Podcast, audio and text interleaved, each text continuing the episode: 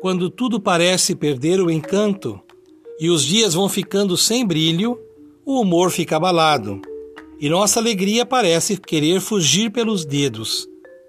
Quando percebermos que precisamos correr atrás de soluções para os problemas, é necessário encararmos de frente cada desafio e mudarmos a maneira de enxergarmos a vida, ainda que seja lentamente, passo a passo.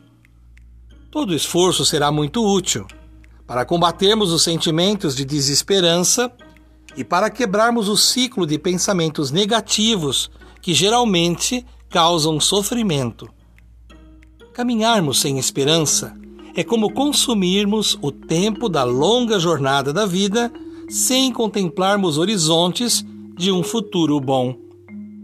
Quando nos falta esperança, corremos o risco de apresentarmos uma baixa autoestima e os sentimentos de impotência e desvalorização dos vínculos familiares e sociais se afloram.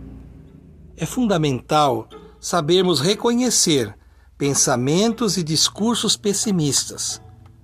Quando conseguimos identificar os motivos desses sentimentos, que não são bons, podemos trilhar os caminhos para o resgate da esperança e descobrirmos que a paz gentilmente nos conduz à vida cultivando a cultura da paz.